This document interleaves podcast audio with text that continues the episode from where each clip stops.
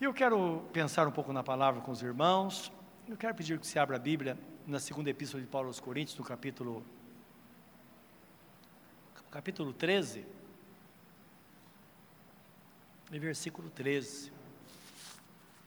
Depois nós vamos orar, pedir que Deus nos abençoe nesta noite.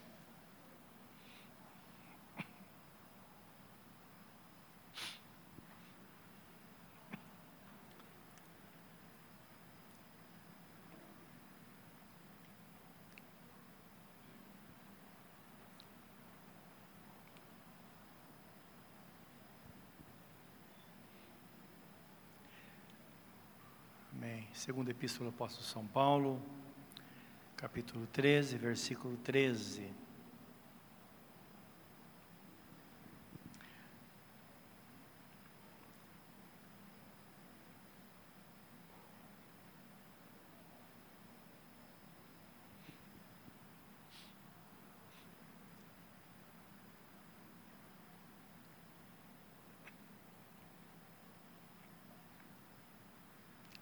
Podemos orar agora? Vamos falar com Deus. Querido Deus, estamos diante da tua santa palavra. Que ela venha para nos alimentar, alimentar o nosso espírito, nos fortalecer, trazer refrigério para a alma, graça ao nosso coração. Venha para conceder cura, libertação, trazer esperança e consolação aos corações. Que desta forma sejamos fortalecidos na força do teu poder nesta noite. Para que, ó Deus, possamos sempre glorificar o teu nome. Porque de fato o Senhor é bom e a tua misericórdia dura para sempre. Que assim seja, Senhor, em nome de Jesus. Amém. Diz assim o texto, segundo epístola de Paulo aos Coríntios, capítulo 13, versículo 13 a graça do Senhor Jesus Cristo e o amor de Deus e a comunhão do Espírito Santo seja com vós todos. Amém. Vocês vão ter perceber que aqui está a bênção, descrita a bênção apostólica, não é? Que o amor do nosso Deus, Pai Todo-Poderoso, a graça de nosso Senhor Jesus Cristo, e a comunhão do Espírito Santo esteja com todos nós. Isso significa, meus irmãos, que a igreja de Deus, ela sempre prossegue debaixo da bênção de Deus, chamada bênção apostólica. Porque essa foi uma palavra recebida, que o apóstolo Paulo recebe por inspiração do Senhor, assim como acontecia no Velho Testamento. No Velho Testamento, Deus disse a Moisés: todo momento de despedida. Então, eles montavam acampamento, e quando eles saíam, ou quando eles é, paravam, então todos reunidos na presença de Deus, e eles oravam dizendo assim: O Senhor te abençoe e te guarde. O Senhor faça resplandecer o seu rosto sobre ti e tenha misericórdia de ti o Senhor sobre ti levante o seu rosto e te dê a paz. Essa era a bênção é, mosaica, ou a bênção de Arão, araônica, não é?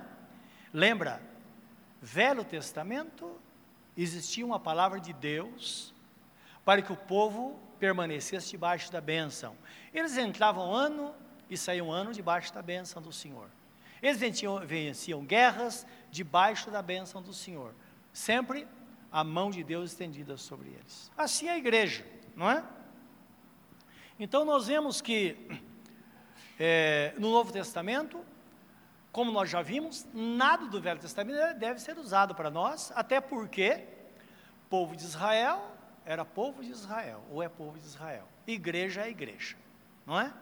Então hoje, a Bíblia Sagrada fala que Israel de Deus é a igreja sobre a terra, e ninguém pode ser salvo, a não ser que passe por Jesus e, consequentemente, passe por sua igreja. É por isso que está escrito que debaixo do céu não existe nenhum outro nome dado entre os homens, através do qual devamos ser salvos, a não ser a pessoa bendita de nosso Senhor e Salvador Jesus Cristo. Então, por isso, a igreja de Deus em todos os tempos, desde o tempo do apóstolo São Paulo, teve por hábito, final de cada culto, na despedida, então, sempre citar essas palavras, que o amor do nosso Deus Pai, a graça de nosso Senhor Jesus Cristo e a comunhão e consolação do Espírito Santo esteja sobre todos. Então, percebo que é algo instituído por Deus e faça com que a bênção permaneça sobre nós constantemente como igreja, isso até o final dos tempos. E desta forma nós terminamos 2017 e entramos 2018, em 2018, debaixo das mais ricas bênçãos de Deus. Amém? Deus te abençoou nesse ano? É para pensar quanta coisa Ele nos fez, quanta graça. A maior riqueza que nós temos, nós sabemos que não, não são materiais, mas é ter a paz no nosso coração, é botar a cabeça no travesseiro e dormir em paz, como dizia o salmista, né? Em paz eu me deitarei e dormirei, porque só o Senhor me faz repousar em segurança. Então, nisso consiste a vida, né? Consiste uma vida de graça na presença de Deus. Nós vivemos até aqui amparados pelo seu amor e pela graça salvadora de nosso Senhor e Salvador Jesus Cristo. Nós bem sabemos que o amor de Deus, como diz a Bíblia, excede todo o entendimento, é que faz com que triunfemos como crentes. Isso desde a nossa salvação. Lembra que está escrito em João 3,16 que Deus amou o mundo de tal maneira que deu o seu único filho para que todo aquele que nele crê não pereça, mas tenha a vida eterna. Portanto, a vinda de Jesus como Salvador, a graça salvadora que propicia ao crente ou à pessoa que crê ser salva sem praticar as obras da lei que era costumeiro no Velho Testamento. Não. Hoje a salvação é pela fé, porque pela graça sois salvos por meio da fé. Isso não vem de vós, é dom de Deus, não vem por obras para que ninguém se glorie. Está em Efésios capítulo 2, versículo 1, 2 e 3. Não é? Então, indicando que de fato a graça de nosso Senhor Jesus Cristo vem sobre nós como fruto do amor do Pai. Isso porque nós somos amados por Ele. Então, a partir deste amor, é que todas as coisas acontecem, porque Jesus se dispôs a vir morrer por nós por causa do seu amor, do amor do Pai para conosco, não é? E Jesus foi essa expressão do amor do Pai vindo para nos, nos salvar e dar-nos uma vida nova, né? E nós sabemos que esse amor é amor incondicional. A palavra de Deus diz o seguinte: que Jesus, ele deu a vida por nós quando nós não o conhecíamos, quando éramos ainda pecadores. Por que a palavra diz isso? Porque a partir do momento que a pessoa entrega a vida para Jesus, ela deixa de ser chamada uma pessoa pecadora e passa a ser uma pessoa santificada, uma pessoa santa do ponto de vista de Deus, porque está escrito Livro de Gálatas, capítulo 3, 27, que todos aqueles que são batizados, pressupõe-se que a pessoa creu, não é? Porque aquele que creu e foi batizado será salvo. Pessoa que foi batizada, ela foi, então foi revestida do Senhor Jesus. Então a pessoa que está em Cristo, ela é vista, nós sabemos isso através de Jesus. E claro, se Deus olha para nós, sem que estejamos em Cristo, o que Ele vai ver? Ele vai ver um pecador condenado, separado dele. Mas quando ele nos vê através de Jesus, ele vai ver somente santificação e pureza, porque por, pelo fato de nos ver através do seu filho Jesus. Amém, meus irmãos? Por isso que a palavra diz, não é? Quando éramos, isto é, quando estávamos sem essa proteção, quando nossos pecados não eram perdoados, não tinha havido ainda a propiciação pelo sangue. Que a propiciação significa cobrir e apagar em primeira instância, para fazer com que sejamos propícios aos olhos de Deus, isto é, para que Deus possa olhar para nós sem que sejamos fulminados, porque agora Ele olha através de Jesus, então Ele vê, portanto, esta pureza. Em Efésios capítulo 3, 14 a 21, queria que você lesse comigo esse texto, o apóstolo Paulo ora, para que o Espírito Santo, Ele nos dê a compreensão da grandeza deste amor. E o texto fala compreensão do amor na sua largura, no seu comprimento, na altura e profundidade. Isto é, quando se fala da largura, está falando do amor de Deus, que de fato se estende sobre toda a terra, por todos os lados. Então nós sabemos que onde houver ser humano, o amor de Deus vai estar ali, e a graça salvadora também vai estar ali. Nós bem sabemos isso. Aí alguém diz, mas e onde uma pessoa que nunca ouviu falar de Jesus, como que era salva? A palavra de Deus nos fala, da epístola de Paulo aos Romanos, capítulo 2, fala que essas pessoas serão julgadas pela consciência que elas tiveram,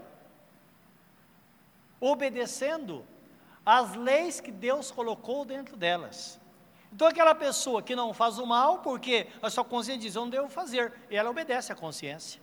Ela faz o bem, porque a consciência diz a ela, você deve fazer o bem.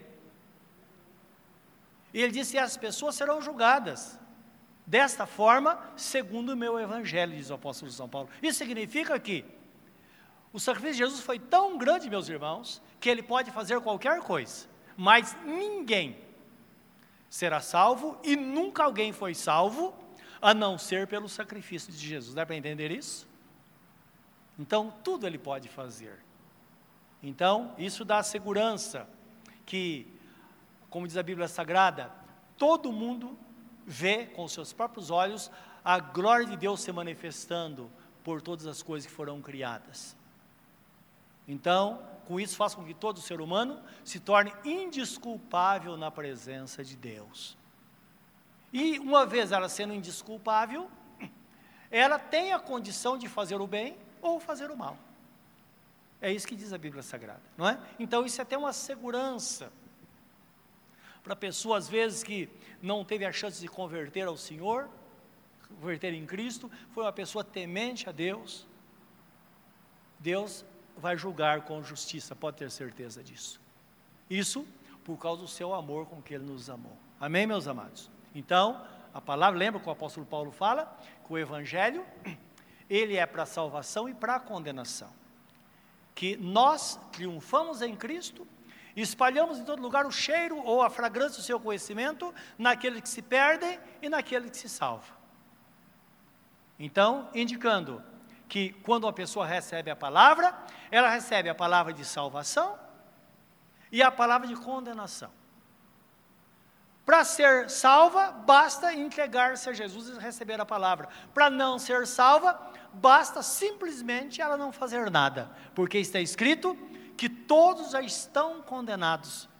Estão condenados pelo fato de não crer no Filho de Deus. Então, é uma coisa muito interessante isso. Foi por isso que Jesus fala aquelas pessoas, disseram, escuta, você acha que nós somos cegos? Diz, se vocês é, é, é, não fossem cegos, ou melhor, se vocês fossem cegos, vocês não estavam em pecado como estão. Indicando para eles que, eles que eles pecavam, sabendo de fato o que estavam fazendo, é o que ele falava com os fariseus. Amém? Dá para entender isso? Estão seguindo esse raciocínio? Não é? Depois só examinar lá o livro de Romanos que vai ter a, a sustentação bíblica para essa palavra. Então o texto fala assim, aqui Efésios capítulo 3.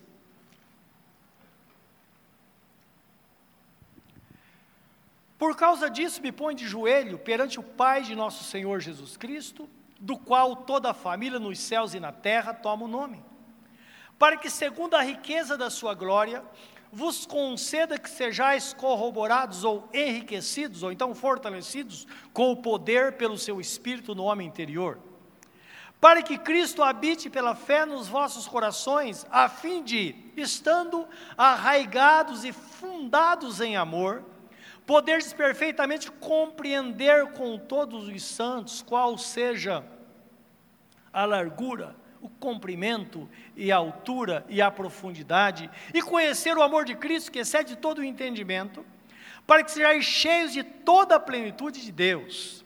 Ora, aquele que é poderoso para fazer tudo muito mais abundantemente, além daquilo que pedimos ou pensamos, segundo o poder que em nós opera, a esse glória na igreja por Jesus Cristo em todas as gerações, para todo sempre. Amém. Louvado seja Deus.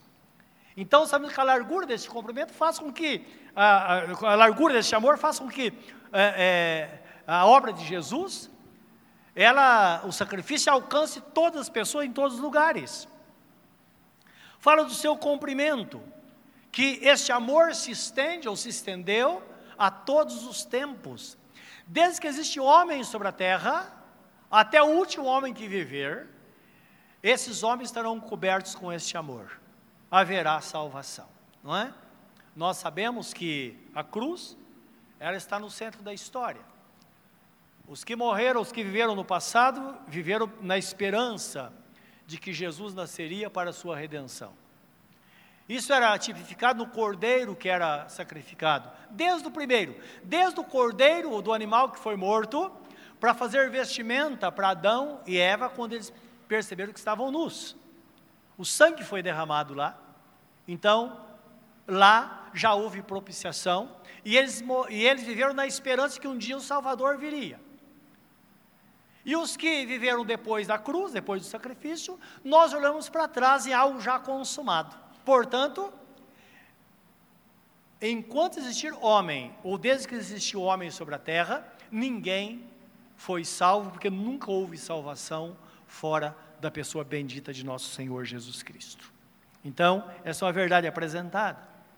E quando fala da altura, nós entendemos que fala sobre a grandeza, o milagre de Deus descer dos céus para assumir a natureza humana para nos salvar.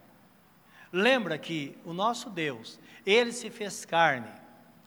Agora, ele, como humano, ele deu a vida para que por meio dele pudéssemos ter o resgate ou a salvação, não é? Nisso consiste a missão de nosso Senhor e Salvador Jesus Cristo. O Deus homem. Então falar o menino Deus, não, o Deus menino está certo, mas o menino Deus não não é? Porque na verdade, Jesus, ele viveu 100% homem aqui na terra, e o propósito de Deus não é apresentá-lo como Deus, mas sim como o homem perfeito, o Filho de Deus, o Deus encarnado, o Deus com a natureza humana, para que pudesse então dar a salvação a todos os homens. Não é? Então, esse é o pensamento bíblico. E fala também sobre a profundidade. E nisso nós entendemos que o amor de Jesus é tão grande que não importa a situação que o ser humano esteja. Ouvimos muita expressão, ah, eu estava no fundo do poço. Não é verdade? Não importa onde a pessoa esteja, onde ela estiver, enquanto ela estiver viva neste mundo, enquanto ela tiver vida, haverá chance para salvação, e em qualquer lugar que a pessoa esteja. Se houver reconhecimento do seu pecado, que o homem reconheça que é pecador, e ele apele pela graça de nosso Senhor Jesus Cristo, ou para a graça, ele será tirado de lá, não é? E colocado num lugar seguro, como está escrito, ele transporta esta pessoa do reino das trevas para o reino do Filho do seu amor, apontando aí a pessoa bendita de nosso Senhor Jesus Cristo. Então, a expressão do grande amor do nosso Deus. Outro texto muito interessante está em Hebreus capítulo 14 a 16, que mostra, 4, 14, 16, que mostra Jesus no, no trono da graça, como sumo sacerdote, resolvendo os nossos problemas. Então, Jesus agora sentado no trono, e é chamado trono da graça, porque é nele que nós alcançamos a graça para a nossa vida. A graça, que em primeira instância significa um bem imerecido, um dom imerecido isto é, ele justo morrendo pelo injusto, para que nós pudéssemos ter nele então a vida eterna. Isto é Hebreus capítulo 4, versículo 4.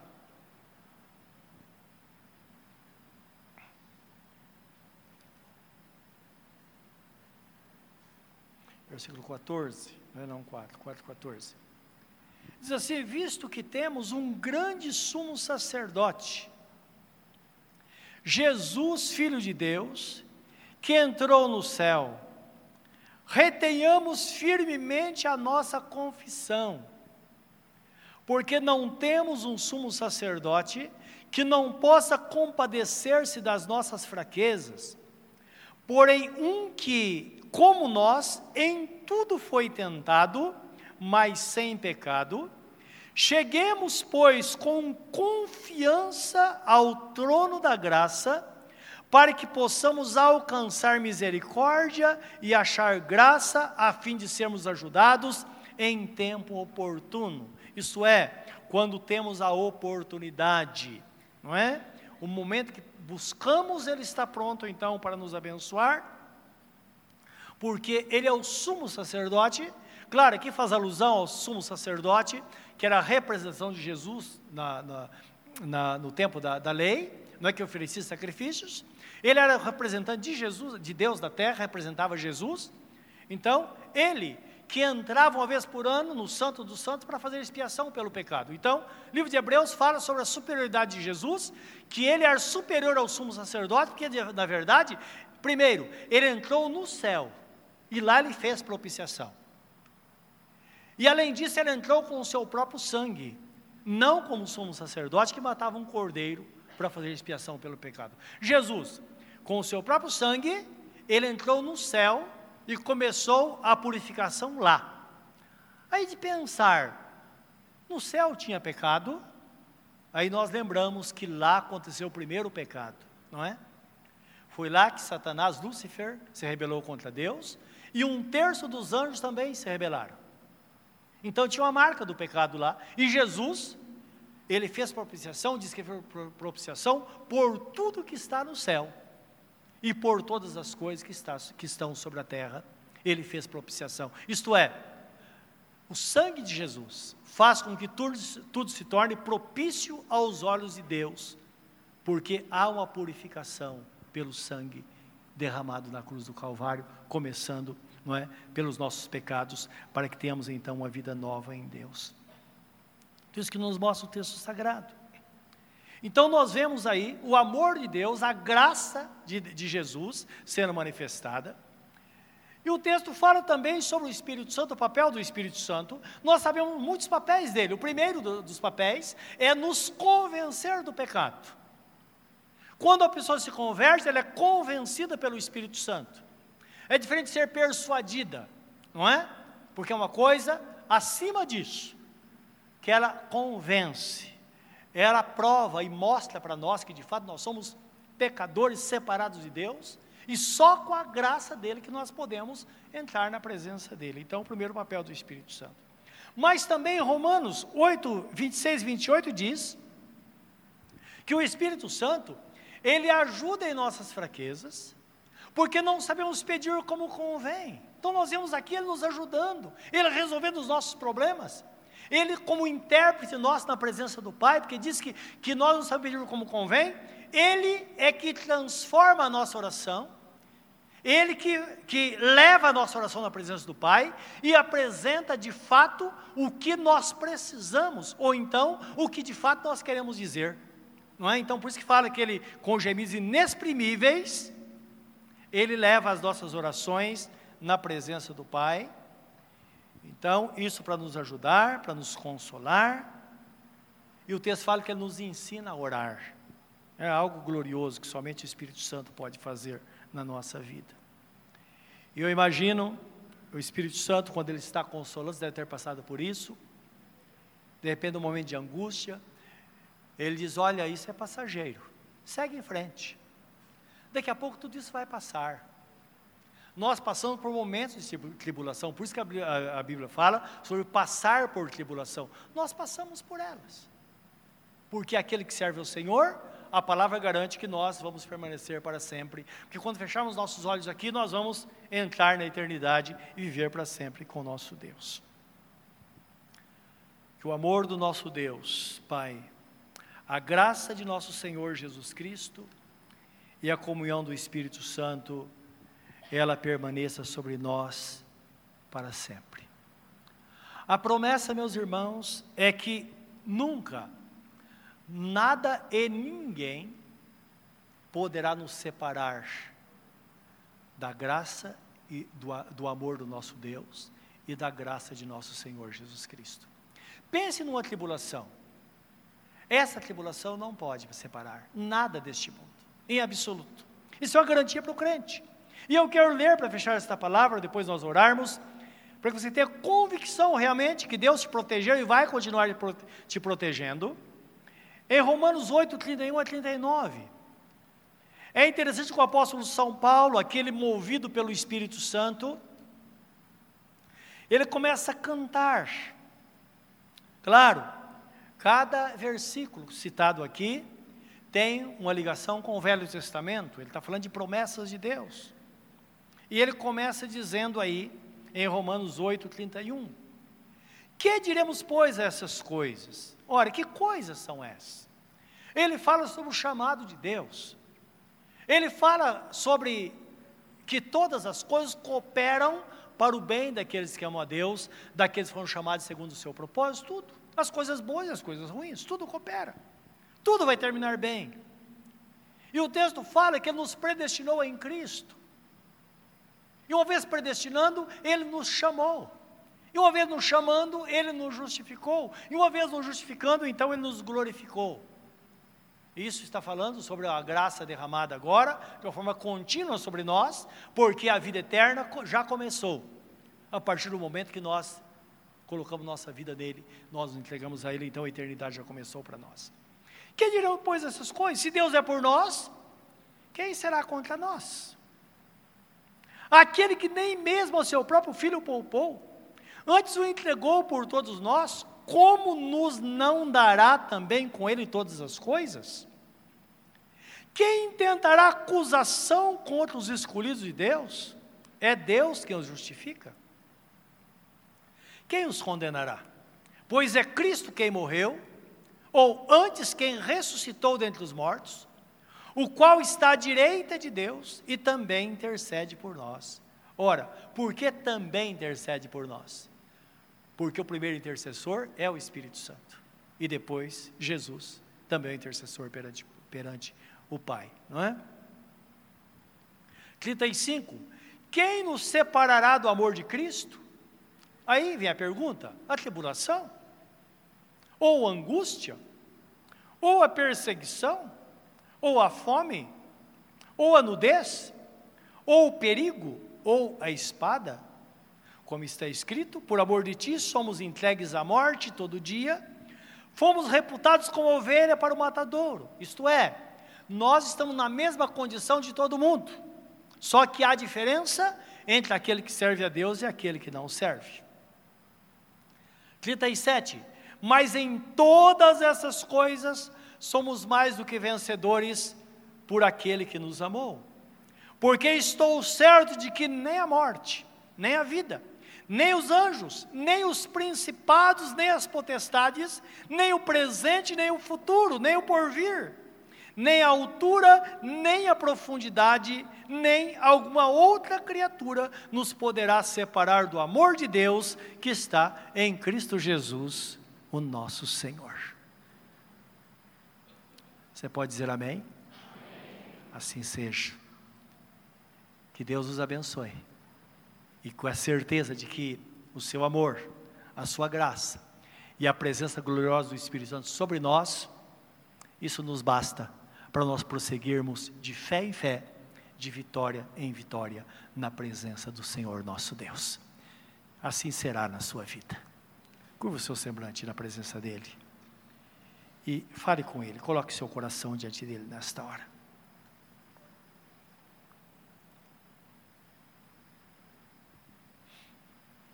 Querido Deus, na tua presença, santa presença nós estamos.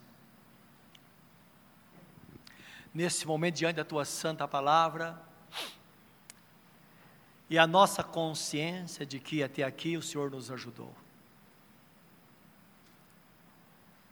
Tantas coisas aconteceram em 2017, Senhor. Mas o Senhor esteve conosco tantas coisas boas também aconteceram. E aqui estamos diante do Senhor, cobertos por este amor tão grande, que excede todo o entendimento, toda a compreensão humana. Meu Deus, envolvidos nesta graça, que nos dá justificação quando cremos. O Senhor, inocente, morreu por nós pecadores. Nisso consiste a tua graça. O Senhor nos amou, e por causa deste amor, então a salvação foi nos oferecida, Senhor. E agora a provisão, a proteção. Sabemos que os teus anjos estão a serviço da tua igreja.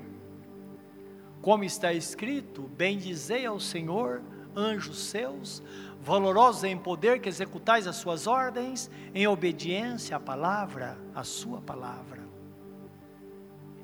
Nós bem sabemos que o mundo espiritual se move sobre a tua igreja nesta terra.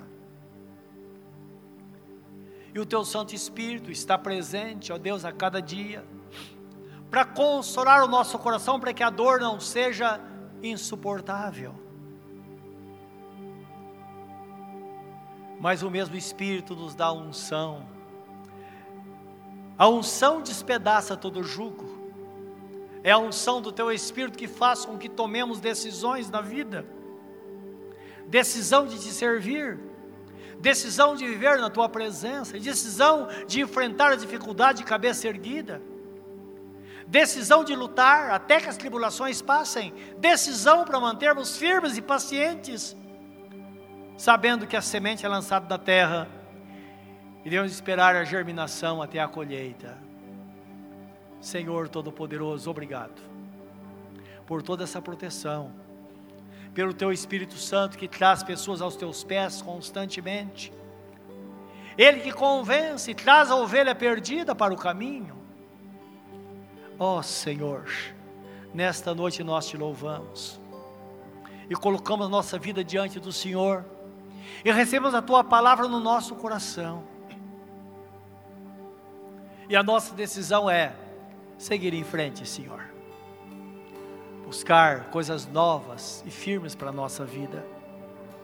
Sabemos que aquilo que olhos não viram, nem ouvidos ouviram, nem sequer subiram ao coração do homem, são as coisas que o Senhor tem reservado àqueles que te amam. Ó oh, Senhor, nós te amamos e sabemos que estas bênçãos estão sobre nós, dia após dia, passo a passo, vivendo na tua presença até a consumação dos séculos. Nesta noite, Senhor, derrama sobre nós o teu Espírito Santo, para que sejamos daqui de cabeça erguida, resolutos a viver uma vida separada para ti. É o que nós te pedimos no santo e bendito nome de nosso Senhor e Salvador Jesus Cristo. Amém, Senhor. Amém.